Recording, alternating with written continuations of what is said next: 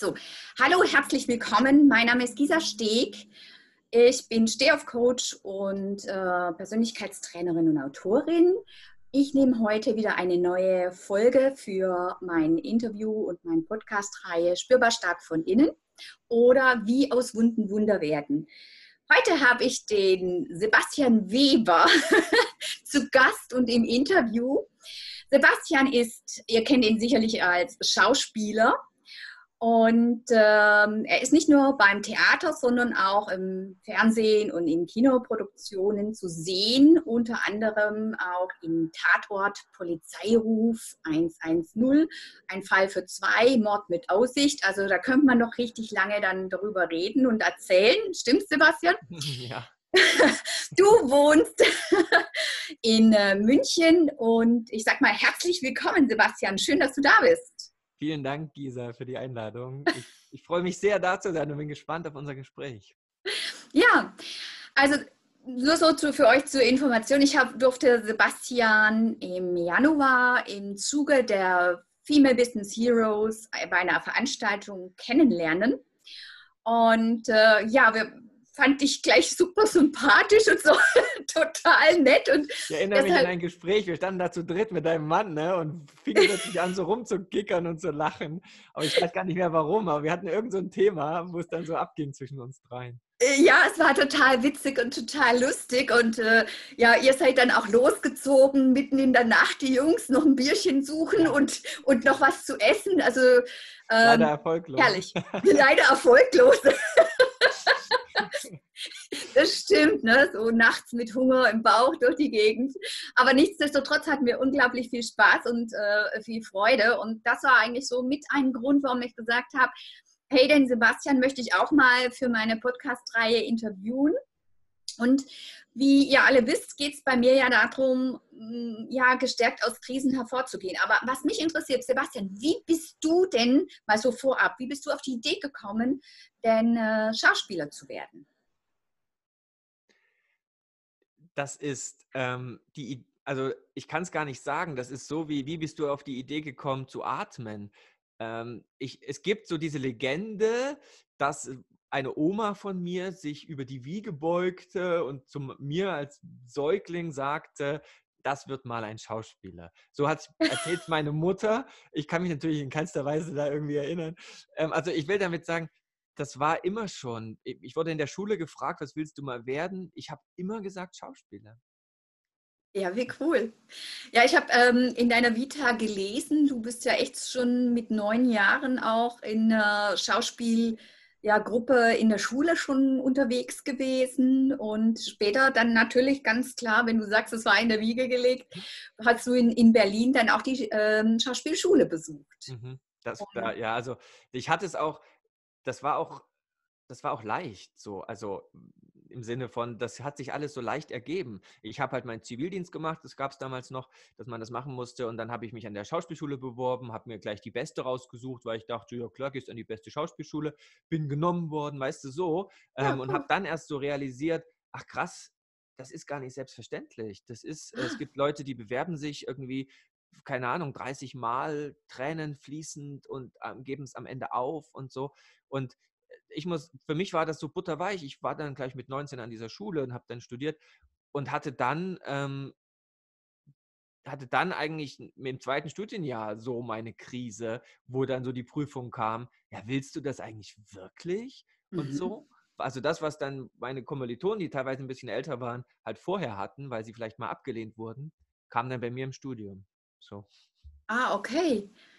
Und äh, ja, da wir ja über Krisen reden, wie, wie ist es denn? Was war denn für dich in deinem Leben so eine richtig starke Krise, wo du ja entweder Hilfe gebraucht hast oder einfach auch mal darüber nachgedacht hast, äh, bin ich auf dem richtigen Weg oder? Ja, also ich bin jetzt, ähm, warte mal, wie alt bin ich denn? 42. Und das heißt natürlich, äh, gibt es einige Krisen. Ne? Es gibt so hm. klassische Krisen. Ich habe mein, hab meinen Vater in den Tod begleitet. Das löst ja auch eine Krise aus, die aber jeder Mensch kennt, also fast eine normale Krise. Und trotzdem ist es natürlich sehr schmerzhaft so. Ähm, aber so meine größte Krise war, also ich bin jetzt nie krank gewesen, ich habe jetzt keine, keine, keine schlimme Biografie in dem Sinne, aber meine größte Krise war, eigentlich, dass, also ich hatte mal eine Zeit lang über einen Zeitraum von sechs Wochen richtig Panikattacken und ähm, habe, da muss ich gestehen, da habe ich zum ersten Mal verstanden, dass es Menschen gibt, die sich umbringen, aber nicht aus dem Gefühl, also das ist natürlich eine Verzweiflung, ja. aber ich habe früher immer gedacht, wenn man sich umbringt, so filmisch klassisch, dann rollen einem vielleicht Tränen und man so. Und ich habe aber zum ersten Mal gedacht, ich kann mir vorstellen, diesen Schritt zu gehen. Also ich bin nicht selbstmordgefährdet, muss ich ja, nee. aber ich, ich verstehe, dass Leute diesen Schritt gehen und das als mhm. eine Erlösung empfinden, weil ich fand das ähm, so hart, nachts diese Anspannung, der ganze Körper, dieses ja. rasende Herz und alles, ähm, dass ich dachte, ich will, dass das aufhört. Und, okay. Und so, ja. Wow, spannend. Wenn du jetzt äh, zurückdenkst, also hast du irgendwie einen Grund? War das irgendwas, war irgendwas ein Auslöser, das dich in diese Panikattacken also verfallen lassen hat? Ja, ich habe, ähm, ich glaube, also im Nachhinein würde ich jetzt sagen, für mich war das eine spirituelle Krise so. Und Aha. ich habe gemerkt, dass, oder ich, ich, ich wurde gezwungen, wahnsinnig ehrlich mit mir zu sein. So, und äh, wenn ich jetzt auch eben ehrlich bin, so als Schauspieler, wie ich so gelebt habe und gearbeitet habe, das hatte immer auch so ein bisschen was so aus der Hüfte kommend, so tralala und mhm. ist ja auch was Spielerisches und nicht so ganz ernst und so.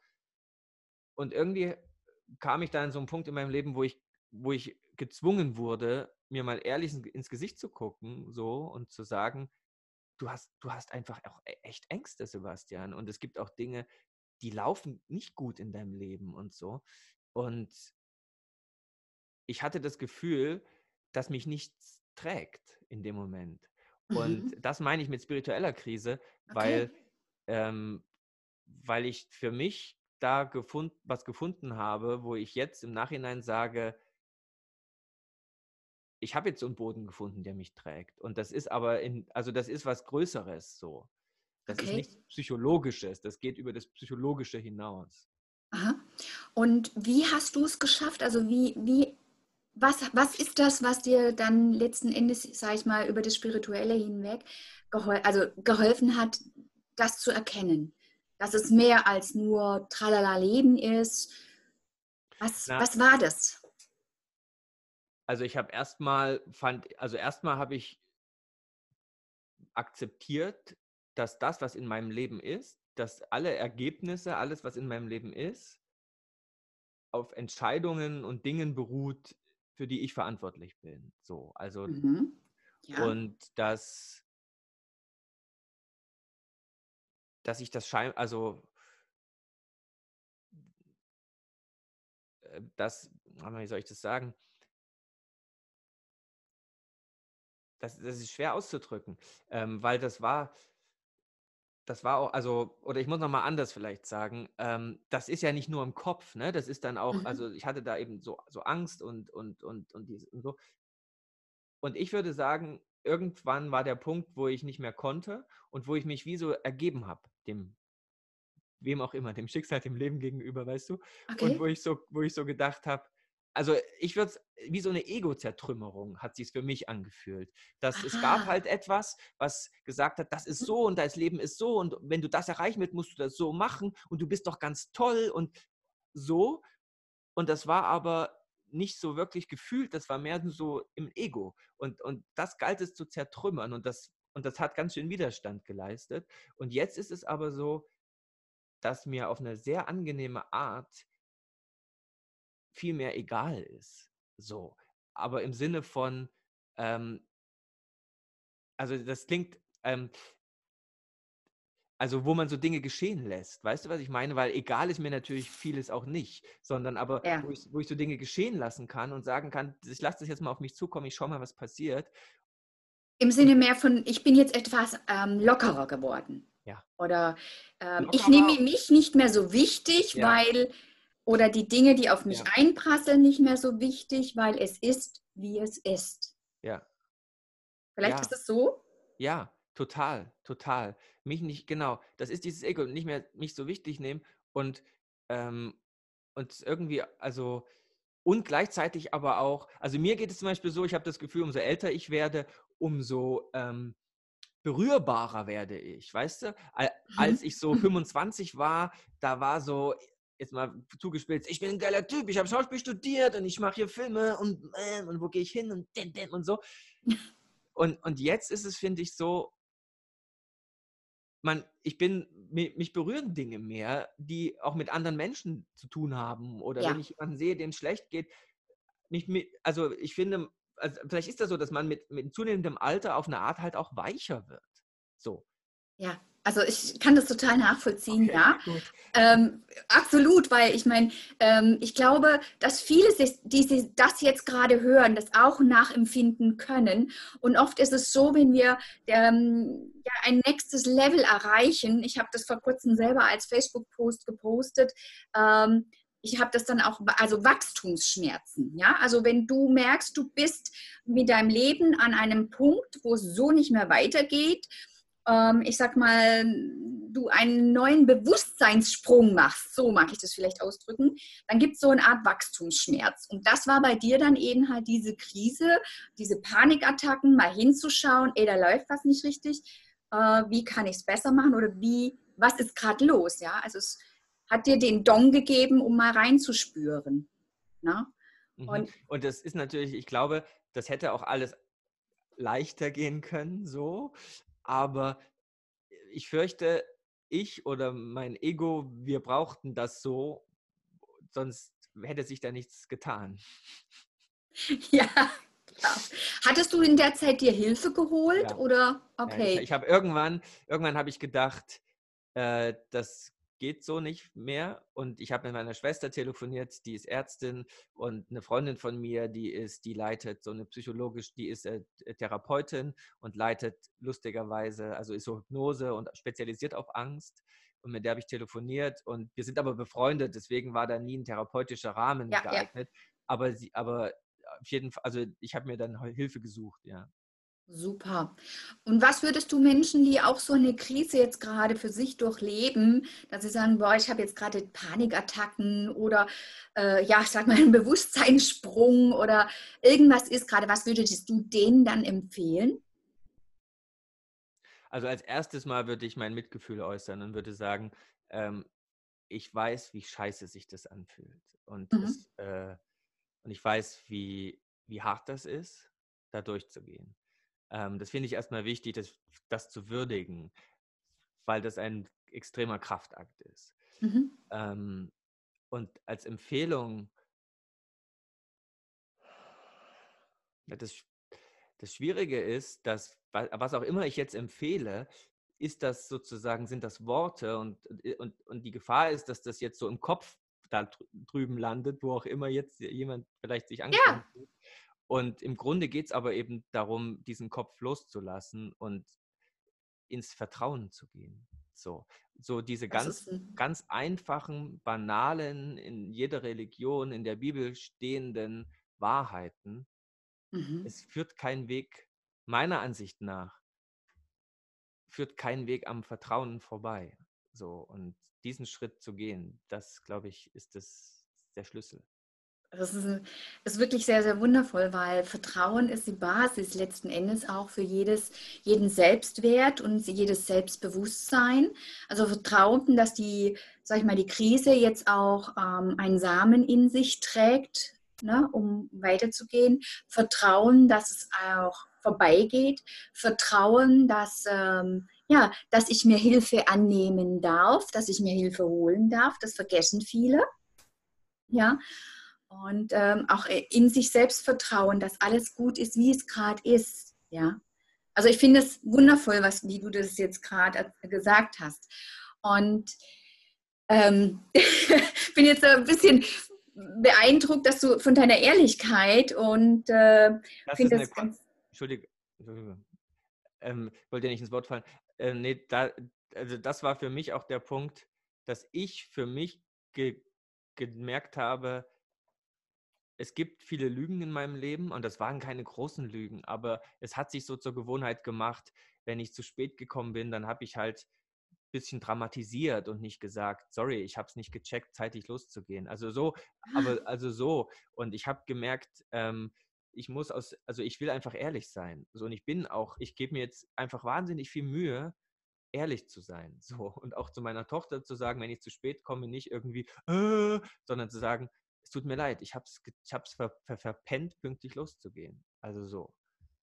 Ja, das finde ich auch das Thema Eigenverantwortung, in, eben in die Eigenverantwortung zu gehen. Und das, ja. ähm, das finde ich nämlich ganz, ganz ähm, wichtig und, und sehr essentiell in der heutigen Zeit. Und ähm, niemand hat Lust auf Ausreden und ähm, man hört es schon am Tonfall, an der Wortwahl, ja, dass es eine Rechtfertigung ist, aber leider Gottes nicht die Rechtfertigung ja, vor dem anderen sondern einem selbst gegenüber. Ne? Das ist ja auch wieder so eine Art Selbstbetrug, ne? so diese zu sagen, ja, aber die Bahn und da war die Ampel rot und da war dies und jenes, statt zu sagen, sorry, ich habe es verpeilt, ich bin zu spät losgekommen, ja. es tut mir leid.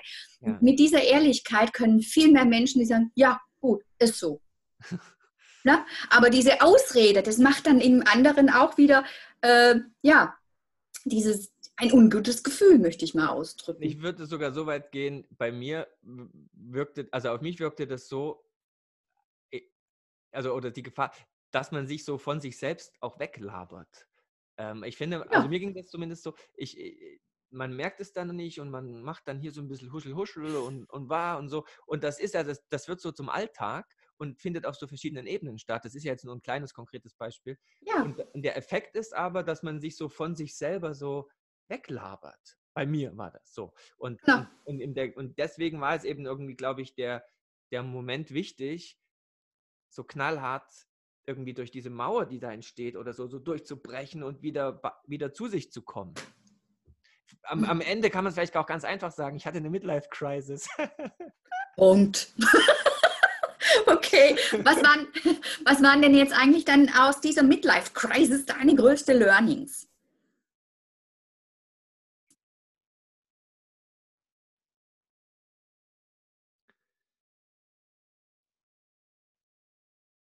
Ich möchte vertrauen und ich möchte glauben ähm, und ich möchte mein Leben nicht mehr ohne eine spirituelle Basis leben. Und damit meine ich mhm. aber ganz konkret, ähm, ich, ich glaube, äh, für mich glaube ich, es gibt so etwas wie Karma. Mhm. Und ich glaube, dass Karma ein physikalisches Gesetz fast ist und nicht irgendwas abgehobenes, rosafarbenes, ungreifbares in einer Wolke, sondern ich glaube, das ist wie so ein newtonisches Gesetz. Wenn du das machst, passiert das. Okay. Und, äh, und mein Learning ist, dass ich an diesem Karma, auf dieses Karma achten will, weil ich glaube, dass mir das da nicht mehr passiert, was mir da passiert ist. Okay. Also ich, ich finde es spannend, dass du das tatsächlich dann auf der, also wirklich auf die spirituelle Ebene ähm, zurückführst. Und das hat ja auch ganz, ganz oft mit uns auch, äh, ja, es macht was mit uns. Aber was mich auch noch interessiert und was vielleicht auch unsere Hörer dann interessieren würde, ist, wie geht jetzt ähm, Sebastian Weber als Schauspieler mit Kritik um? Mhm. Ja, ähm, das tut weh. Mhm. Und ähm, da mache ich mir, oder finde ich, sollte man sich nichts vormachen, weil es geht nicht darum, sich abzuhärten und abzustumpfen, sondern ich finde gerade in der Schauspielerei, aber auch wenn man wie du sich in die Öffentlichkeit begibt und, und, und Dinge aufbaut, ähm, finde ich es wichtig, dass man seine Verletzlichkeit mhm. nicht opfert, weil, weil das ist, glaube das ist wichtig, um, um auch um, um wesentlich zu sein und um ehrlich zu sein und dass Menschen auch das Gefühl haben, sie können andocken. Ähm, und die Gefahr ist bei Kritik, dass man seine Verletzlichkeit anfängt, so natürlich, weil zu schützen. Und ähm, ich habe für mich so, also ich kämpfe nicht dass, dagegen, dass es weh tut und mhm. gleichzeitig ähm, gucke ich natürlich, äh, was, was, was heißt denn das? Was gibt es da was, was man in Zukunft anders macht, was ich anders machen kann, wo ich was daraus lernen kann? So, also so dieses typische, sag ich mal, was steckt denn da Positives drin? Mhm. Ähm, aber es gibt auch manchmal einfach nur den Moment, dass ich sage, du, also so innerlich sage, behalt doch deine Kritik für dich, weil mir ist das egal. Ich mache trotzdem hier mein Ding. ja, also äh, ich weiß, was du meinst, deswegen frage ich auch nach, weil mir ging es vor ein paar Jahren oder vor zwei, drei Jahren so, als ich mit meinen Tagesimpulsen so angefangen habe. Es sind ja immer tägliche kleine Impulse und Coaching-Impulse im wahrsten Sinne des Wortes. Und dann hat sich einer die Mühe gemacht, wirklich jeden Tagesimpuls auf Rechtschreibung, Komma und manchmal vertippe ich mich halt einfach, weil ich das morgens im Bett mache, ja, weil es ist ein Tagesimpuls, ja. Und dann habe ich vielleicht die Brille nicht auf oder die Grammatik stimmt vielleicht nicht hundertprozentig. Ähm, also ich habe keinen Anspruch für mich, dass ich hundertprozent äh, perfekt bin, äh, sondern ich gebe es von Herzen. Und dann hat mich einer wirklich fertig gemacht. Er hat alles kommentiert und fertig gemacht, hat mich noch privat, also äh, angeschrieben und, und, und, und niedergemacht, was ich für ein Pseudo-Coach wäre und ich soll doch erstmal und überhaupt und so. Und das hat mich, wie, wie du auch äh, sagst, erstmal so im Herzen getroffen, auch in meinem Ego getroffen. Und dann bin ich hergegangen und habe mich gefragt, okay. Und dann kam von ihm auch noch so dieses, so, jetzt hatte ich genug Spaß, äh, mich bei dir ausgetobt und jetzt blockiere ich dich. Und das war dann der Moment, wo ich gedacht habe, ah ja klar, was ist das Bedürfnis dahinter? Was war sein Bedürfnis? Er musste mich klein machen, dass er, dass er einen Spaß hatte und ähm, ja, sich groß fühlt. Mhm. Und seit ich mir dann immer wieder so die Frage stelle, wenn solche Kritik kommt, was ist das Bedürfnis dahinter? Das kann nämlich sein, ähm, dass er tatsächlich möchte oder jemand möchte, dass ich besser werde und mir dann einfach quasi die Kritik als Feedback gibt oder dass er sich selber stärker und besser fühlen möchte. Also dann nehme ich das als Geschenk an, weißt du? Oder wenn der andere sich das dann, dann äh, mich klein machen muss, um sich groß zu fühlen, und dann sage ich, okay, das lasse ich jetzt bei dir. Wie ist es bei dir? Kannst du da auch was zu sagen, auch so das dann so nehmen? Na, ich finde erstmal zu dem Beispiel, was du gesagt hast, ich finde, das ähm, gibt natürlich diese Hater, Trolle, also sozusagen Menschen, die im Internet unterwegs sind und auf Krawall gebürstet sind, aber weil es ihnen auch Spaß macht, so. Genau. Und ähm, da halte ich mich sehr an das, was Journalisten machen, die da ganz schnell aussteigen, ähm, weil man sozusagen in dem Moment, wo man merkt, da ist jemand, der eigentlich ein anderes Interesse verfolgt, ist jede Reaktion, die du tust, ist wie Öl ins Feuer gießen. So, also, also da, da finde, oder da folge ich sozusagen der Empfehlung von mhm. Journalisten, mhm. ganz schnell da auszusteigen. So. Und ich finde, ähm, und das ist auch dieses Beispiel, ich glaube, Familientherapeuten oder so sagen das auch oft oder Beziehungstherapeuten. Es braucht zwei Leute, um eine Beziehung aufzubauen, aber es reicht einer, um eine Beziehung zu verlassen und kaputt zu machen. Also wenn meine Frau ja. morgen zu mir sagt, ich lasse mich trennen, äh, ich lasse mich scheiden, ich trenne mich, habe ich keine Chance. So. Ja. Und, ähm, und ich finde, ähm, und ich, ich, ich kann sagen, es, als Coach kenne ich oder habe ich manchmal den mhm. Impuls, natürlich Menschen sehr zu verstehen und mit einer Empathie auf Menschen zuzugehen und so. Und da muss ich mich, glaube ich, manchmal von mir oder müsste ich mich dann von mir selber schützen und sagen, das ist ja gerade nicht gefragt, weil mhm. ähm, das, das führt halt zu nichts. So, derjenige will die Beziehung gar nicht. Und damit bin ich eher auf, sozusagen, ist es verloren. Mhm. Ähm, ja, war das deine Frage? Oder?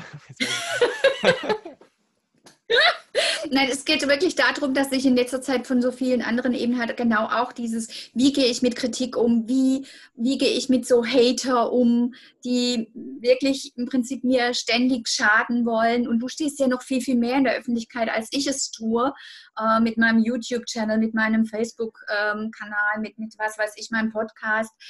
Und wie, wie, gehst du mit so wirklich so mit den Hatern um? Ne? Und du hast es aber jetzt im Prinzip schon beantwortet, indem du sagst, okay, ich stelle mich nicht zur Verfügung. Ich schaue einfach, ähm, ja, nehme ich da was an oder lasse ich es? Na, ich meine, und dann in dem Moment ist man ja ein Stück weit eine öffentliche Person. Das bist du ja eigentlich auch mhm. wenn dann mit dem, was du machst. Und ich habe für mich irgendwann diese Formel gefunden, die nenne ich so intern P und P trennen. Und damit meine ich Performance und Person trennen. Also, wenn jemand mich als Schauspieler kritisiert, dann äh, vergegenwärtige ich mir ganz schnell, der, der, es geht hier um das Performance P. Darüber können wir auch reden, so. Aber mein per Person P ist unantastbar. Also da, das ist so, als, als, als, als, als wäre das eine Burg und da wäre ein Burggraben drumherum und da wird die Zugbrücke hochgezogen. Und äh, das ist dann mein Job zu sagen, wir können gerne über das P reden. Das P ist nicht verhandelbar. Für dich. Super. Ja, genau. Also für die, die zuhören, das eine P ist das Performance P und ja. das andere P ist dann die Person. Genau. Und das ja? ist in meinem Beruf natürlich Performance und bei dir wäre es vielleicht das Public Pay P oder halt das ja, ja. So die nee. öffentliche Gießer es ist ein super, super Hinweis. Ich glaube, damit können jetzt auch ganz, ganz viele was, was anfangen, die selbst sich eben halt äh, als Coach oder wie auch immer neu trauen, öffentlich zu werden oder sichtbar zu werden, dass sie das dann mitnehmen können. Und ja, jetzt zum Abschluss noch. Ähm, hier geht es ja darum, spürbar stark von innen zu werden, selbstbewusster zu werden, Krisen zu über ähm, leben und gestärkt hervorzugehen. Was würdest du als drei äh, knackige Tipps mit auf den Weg geben, um einen selbstbewussten, sag ich mal, Außenauftritt zu haben?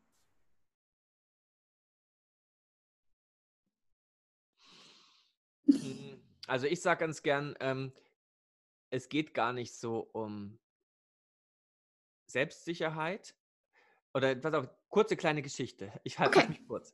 Ähm, meine Katze, so, die läuft durch meine Wohnung und, und macht hier ein, obwohl sie eine Frau ist, auf, alles mir, alles meins. So, man könnte sagen, jetzt lapidar mit dicken Eiern. Ähm, wenn ich die jetzt nehme und in die Nachbarwohnung stecke, dann fängt die plötzlich an, du hast das Gefühl, sie, sie kriecht so auf dem Boden lang und alles ist so und die ist total verängst und, und, und guckt rum. Alles Territorium. Frage, hat, hat meine Katze ein schlechtes Selbstwertgefühl oder so. Nee. Und deswegen finde ich, oft ist es doch so, Selbstsicherheit und Selbstwertgefühl ist doch kontextabhängig. Also man kann doch jetzt nicht sagen, ähm, in jeder, also wenn es in jeder Situation gleich ist, dann ist vielleicht auch ein Indiz zu sagen, ich suche mir mal Hilfe therapeutische. So. Aber in, in, der Regel würde ich sagen, ist das kontextabhängig. Ich bin als Vater in einem anderen Kontext als als Schauspieler und jetzt hier und so. Ja. Und deswegen finde ich ähm, es wichtiger, sich zu fragen, statt wie schaffe ich eine Selbstsicherheit, wie schaffe ich eine Situationssicherheit? Also wie kann ich dafür sorgen, dass ich in der Situation mich sicher fühle? Und ähm, und das ist dann natürlich von Situation zu Situation unterschiedlich. So was brauchst du dafür. Mhm. Und da kommt natürlich Erfahrung rein und alles. Und das finde ich für mich den wichtigsten Tipp, weil man dann nicht so in dieses Ding reinfällt, so, oh, ich bin so unsicher und das sozusagen so psychologisch an sich festmacht. Super. Das finde ich zum Beispiel ein, ein, ein, ganz, ganz tolles Beispiel, das so zu betrachten und dass sich andere dann einfach da auch besser abgeholt fühlen, dass sie sagen, okay, ich darf mal so sein, aber ich darf auch mal so sein. Und ähm, ja, wenn ich so unsicher bin, ich meine, ähm, ich weiß nicht, wie es dir ging. An deinem aller, allerersten Film, den du gedreht hast, warst, hast du natürlich auch eine andere Selbstsicherheit gehabt als jetzt äh, nach über 20 Jahren Schauspielerfahrung oder? Ja, total. Ja. Klar, da war ich wie, wie die Katze beim Nachbar. genau, genau. Und, und, das ist ja dann auch eben situationsmäßig trainierbar. Je öfter ich zum Beispiel auf einer Bühne stehe, umso selbstsicherer werde ich auch auf der Bühne und klar. Ja, das, ja? Was, das, hat auch was mit eigenem Erwartungsmanagement zu tun. Äh, wenn ich jetzt mich sozusagen ungeübt auf eine Bühne stelle, dann ist es ganz schön viel verlangt von mir selber zu sagen, ich muss jetzt aber extrem sicher rüberkommen von Anfang an. Ähm, sondern sich auch einfach zu erlauben zu sagen, ich nehme jetzt mal, ich nehme jetzt mal die Lernkurve mit, die dazugehört. Ja. Und natürlich gibt es auch immer gute Mentoren oder Leute, die einem ähm, da zur Seite stehen können. Ne? Und wo man sich Hilfe sucht, wo man sich jemanden sucht, der einem da, der da irgendwie den Weg schon gegangen ist und der sagen kann, pass mal auf, äh, wenn du das und das und das machst, dann kommst du da schneller voran. Siehst du, das ist auch schon mal ähm, ein super Tipp. Zum einen, schau dir mal die Situation an, was ist es gerade? Dann eben dieses Selbstmanagement, ne? Als Erwartungsmanagement. Erwartungsmanagement, genau. Ja. Richtig. Ähm, das ist auch trainierbar im Prinzip. Ja. Ne? Es geht hier um im letzten Endes äh, auch um das Mindset. Ja. Ne? Und ja. dann das dritte war, hol dir eben Hilfe, Unterstützung, einen Coach. Geh dahin, ja, wo du, ja, wo die Menschen sind, wo du schon, wo du hin möchtest. Genau. Okay, klasse. Ja, das waren ja dann eigentlich schon waren eigentlich drei. Schon Fragen, gell? Genau. Magst du noch einen hinten draufsetzen? Ähm, so Unsicherheit und Selbstsicherheit. Äh, nee, also weil wenn ich jetzt sozusagen dazu noch was sagen würde, würde ich, glaube ich, ein bisschen ausholen und das würde, da fürcht, also habe ich ein bisschen Angst, dass ich den zeitlichen Rahmen sprenge. Okay. Dann bedanke ich mich ganz, ganz herzlich für dieses Interview. Es war total spannend. Einfach mal auch äh, aus deiner Sicht ähm, dass du auch mal so ein richtiges Tief und so ein Loch hattest und wie du da rausgekommen bist. Ich glaube, das ähm, ja, können andere dann auch nachvollziehen. Ja, und auch so die, die, Tipps zum Thema Selbstbewusstsein und selbstbewusstes Auftreten. Wie gehe ich mit, mit Hatern um? Wie gehe ich mit Kritik um? Da können einige was mitnehmen für sich. Ein Quick-Tipp habe ich noch was zum Thema Selbstbewusstsein. Und zwar, unterschätze deinen Körper nicht, nimm deinen Körper mit. Ähm, und also sozusagen, weil sozusagen so wie du mit deinem Körper bewusst umgehst, das hat auch einen Einfluss auf deinen Hormonhaushalt. Und wenn du sozusagen die ganze Zeit im Vorfeld dich klein machst, dann, dann wirst du auch mental kleiner. Und wenn du sozusagen bewusst sagst, ähm, ich nehme meinen Körper, ich gehe mit meinem Körper in eine Größe, dann, dann gehst du auch mental in deine Größe. Da, es gibt also nicht nur die Wechselwirkung vom Gedanken zum Körper, sondern auch die Wechselwirkung vom Körper zum Gedanken. Ja, unterstreiche ich eins zu eins. Absolut, da bin ich ganz, ganz bei dir. Gerade als Schauspieler, du sowieso, ne, in, in eine andere Rolle und dementsprechend verkörperst, verkörperst, ne, sagt es ja schon aus. Ja. Das Wort verkörperst ja. du diese Rolle. Ja. Und genau. das ist wirklich, und das ist, und okay, noch eine, und das ist wirklich absurd, was da Kleinigkeiten ausmachen. Es ist wirklich absurd. Es macht einen Unterschied, ähm, bei welche Schuhe ich anhabe. Das macht einen Unterschied. Und es macht einen Unterschied, ähm, wie, wie ich mich kleide. Ähm, weil natürlich ja. auch die Resonanz von außen zurückkommt. Ich, wenn ich am Set bin, ist absurd. Wir Schauspieler fahren oft in Jogginghosen zum Set morgens in irgendwelche so, weil einfach man kommt so bequem da an, man weiß, man muss sich eh umziehen, dann kommt die Maske und irgendwie. Das heißt, auch ich habe international auch schon gedreht, da kommen dann irgendwelche Leute, die man zum Beispiel aus Game of Thrones kennt und hängen dann mit einer Jogging, also so, ne, erstmal sozusagen das Gegenteil von Glanz und, und Glamour. Und, und dann aber, und das Verrückte ist, du, du gehst in, in, in, solchen Knuffelklamotten zum Bäcker und wirst irgendwie, keine Ahnung, wie behandelt. Und dann gehst du in die Maske, das ist mir mal passiert, da haben wir in Hamburg gedreht draußen und da hatte ich dann so einen Anzug an, war alles schick und so richtig maßgeschneidert und, und Bums. Ich gehe sozusagen eine 20 Minuten war das oder eine halbe Stunde später zu dem gleichen Bäcker und kaufen auch noch irgendwas. Komplett anders, komplett anders, wie, wie, wie die Welt mit mir umgeht. Und ich habe ja. mich in einer halben Stunde nicht verändert, das kann ich schwören. Bin vielleicht eine halbe Stunde älter geworden. Na, aber genau, genau das, um das geht's. Aber es war ja auch so, da gab es mal so einen Versuch mit einem ganz, ganz berühmten äh, Violinenspieler, war das, glaube ich. Ja, ähm, genau. War das nicht Yehudi Menuhin in, in New York? Ja, ich glaube. Und erst hat er in der U-Bahn gespielt, wo er ignoriert wurde. Vollkommen. Und dann vor echt äh, von einem Publikum und da hat er Millionen verdient. Ja.